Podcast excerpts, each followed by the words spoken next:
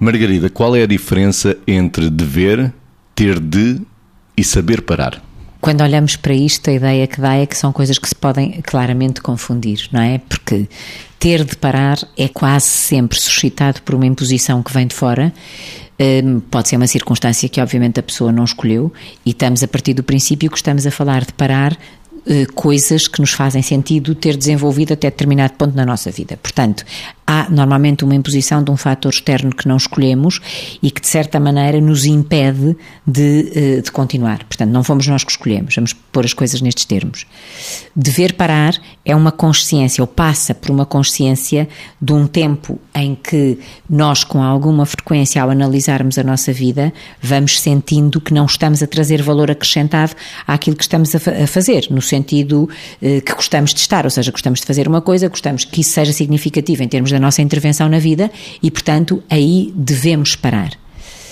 O saber parar é que já é uma coisa mais complicada, que é conseguir ter uma consciência límpida, digamos, estando nós dentro da situação e ao olharmos para nós mesmos, percebermos se é o momento em que efetivamente ainda podemos dar mais, transformar a forma como damos, ou se devemos mesmo ficar por ali porque já não somos valor acrescentado à ação e ao sentido que queremos dar àquela que é a nossa participação na coisa, vamos dizer assim, seja trabalho, seja, seja em que área for. E, portanto, estamos a falar de uma imposição externa, estamos a a falar, eu diria, de uma coisa que acho um bocadinho perigosa, porque todos julgamos que temos, que é a questão do bom senso, e estamos a falar muito da sabedoria, que é bastante diferente de conhecimento. Um dia podemos falar mais disto.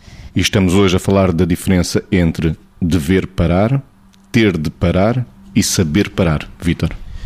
O saber parar, começando pelo fim, parece que seria uma coisa da maturidade e que, analisando o contexto, analisando-nos a nós e os outros, nós sabíamos que naquele momento seria a altura de parar. Mas nem sempre isto é assim, porque nós podemos saber parar, mas apesar de tudo não pararmos, porque outras variáveis se podem colocar nesta dificuldade e nesta relação entre o saber e pôr em prática aquilo que é a necessidade eh, de parar.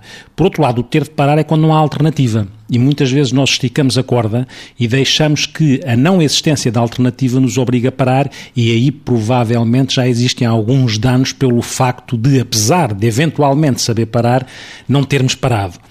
Por outro lado, o dever parar a que se mistura aqui nestas, nestas variáveis, o dever muitas vezes tem a ver com aquilo que é o, precisar de parar e a antecipação que seria útil em parar antes de que a não existência da alternativa nos impusesse o parar. Mas não se esqueça que temos aqui uma questão que é um aforismo que diz que parar é morrer. Mas nós não nos podemos esquecer que temos que equilibrar isto com parar é viver.